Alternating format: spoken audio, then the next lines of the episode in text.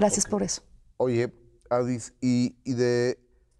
Pero en medio de todo esto, te casas. Ah, tu no, eso, primer, eso tu fue primer después. matrimonio. Yo tenía un novio que era de Chihuahua, que se llamaba León. Yo terminé con él, él terminó conmigo, yo estaba muy triste, porque además pues yo estaba en México y él allá, no funcionó. Pero pasó un tiempo, yo me entero que León se me casa. Híjole, cómo me dolió. Y yo dije, yo no creía en el amor. Después de León, yo no creía en el amor. Y yo, yo, no era de novios, me caían gordos, todos querían algo de mí. Pues estaba yo chavala. Estaba chavala, estaba bonita y era virgen, estaba güey. Entonces, entonces sí, sí pasó un tiempo y conozco a alguien y, y la primera vez que alguien me prepara un sándwich en mi vida, Gustavo, me caso con él. O sea, el precio fue un sándwich. Yo ver que alguien cuidaba de mí. Llegó con un sándwich al trabajo y dije, wow, alguien cuida de mí. Y ¿Es un caso. doctor? Sí, alguien de- del medio médico. ¿Y cuánto tiempo estuviste casada con esta persona? ¿Siete años? Pues es un demonial de tiempo. Sí. Y no sabes lo que fue eso. ¿Qué fue? Es una gran persona, no voy a decir su nombre. Fue para mí el pariente que yo no tuve, pero nunca fue mi pareja. Cuando éramos novios, maravilloso, el día que nos casamos, una luna de miel en Europa, fregón, pero me regresé con toda la ropa sexy que yo había comprado y mis amigas sin desempacar. Nunca le interesó, digamos que, la intimidad entre nosotros. Y cuando yo regreso de esa luna de miel y veo que, que la vida cotidiana tampoco, empiezo a preguntarme qué está pasando. Y caigo en una, no fue depresión, Gus, fue golpe de realidad.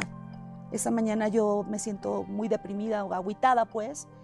Y lo que hace él es llamarle a mi mamá, decirle que no sabe qué tengo, porque nunca le dijo lo que estaba pasando, y, lo- y tener la autorización de mi mamá, como si yo fuera menor de edad, yo ya tenía 22 años, tres, para llevarme con un amigo de él, psiquiatra. ¿Qué me dice?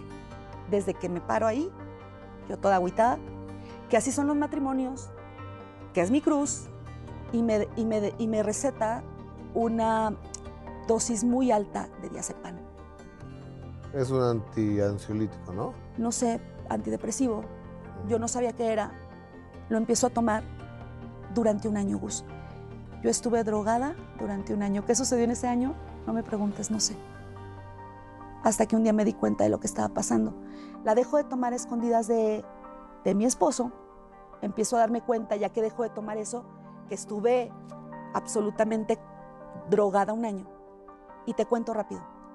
Cuando me doy cuenta de eso, empecé a tener otro tema, que es cuando tú interrumpes de tajo una, un antidepresivo, vienen temas suicidas. Yo decía, yo venía manejando, este juego que jugué está mal, jugué mal. ¿Cómo se resuelve? Pues cambia de juego. ¿Cómo cambias de juego? Mátate.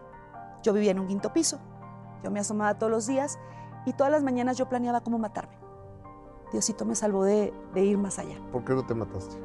no sé, creo que tal vez mi, mi instinto de conservación fue ganando. Pero todos los días yo decía, yo nunca estaba clara de que me iba a matar. Yo decía, el juego está mal, ¿eh? Hiciste mal el juego, este- el juego está de la fregada. Cambia el juego, vuelve a empezar. Oye, Adis, a ver, en el ambiente reporteril de México, se dice, es que Adis Tuñón, con el ginecólogo, era ginecólogo tu marido, ¿ah? No voy a hablar de él, Ok, de bueno, quién bueno, exactamente. El, el gine- el doctor, era una pareja swinger. Ay, sí, oye, ¿quién te Usted- dijo eso? No, mucha gente lo ha dicho. Qué chistoso. Yo, te, ¿Eras swingers tú? Gus, ¿Practicabas el swingerismo? No, Gus, no sé si él, su vida íntima en ese tiempo para mí era un secreto, imagínate hoy. Yo era una persona célibe y mis cercanos me decían la esposa virgen. ¿Y así eras? Sí, o sea, fue, fue, fue un matrimonio fársico. ¿No se consumó el matrimonio? No se consumó el matrimonio. Ni una vez. De novios sí, de casados no. Yo tenía, ¿No no, tuviste sexo con tu marido? era la esposa virgen, Gus. ¿Por? ¿Nunca le preguntaste? No voy a exponer sus temas, No, no, pues no, Pero póngalos. Nomás solamente expongo los míos. o, o sea, pero dentro de tus temas tú no le preguntaste, oye, ¿qué? Claro que hablamos y es una persona excelente, pero no estaba interesado en ese momento en eso y en mí. En ese momento, en eso y en mí. Entonces yo decía, soy horrible. Y tenía miedo hasta de salir a la calle. Claro, estaba drogado con diazepam. ¿Te dio el divorcio de buena gana? Un día, cuando empecé, cuando dejé de tomar las pastillas, cada vez que yo iba al súper me compraba un contenedor rosa.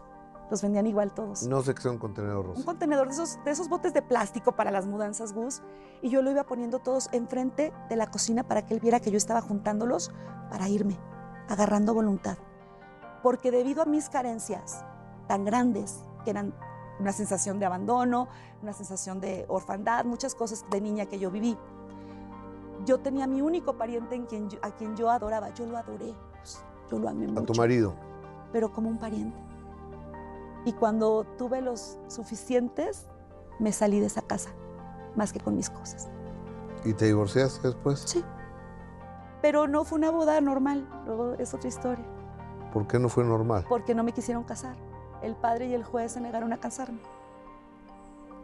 Fue una boda en San Luis Potosí, en La Muñeca, un lugar de, de gobernadores. eh, de- de- era una hacienda muy hermosa que había sido propiedad como de una dinastía de gobernadores.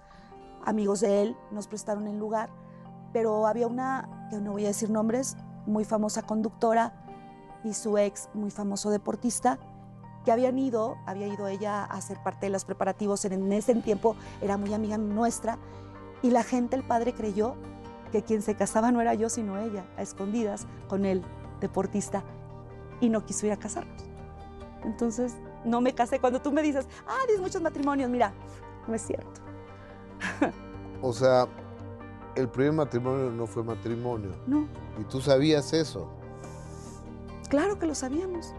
Mi papá se para en ese momento y dice, ¿saben qué? Esto no es una boda, pero esto es una muy buena fiesta, así que salud. No nos casaron. Siete años estuviste casada sin estar casada. Exacto. Y cuando empecé yo a ver que era viernes en la noche, yo decía, pues se antoja como que alguien me invite a salir, ¿no? Y yo decía, ah, caray, no puedo porque estoy viviendo con él, creo que no está bien. Decidí salirme de ahí. Me di cuenta que no era suficiente la compañía, yo necesitaba una pareja. Era joven y no era tan fea como él me había hecho sentir o como yo me permití sentirme.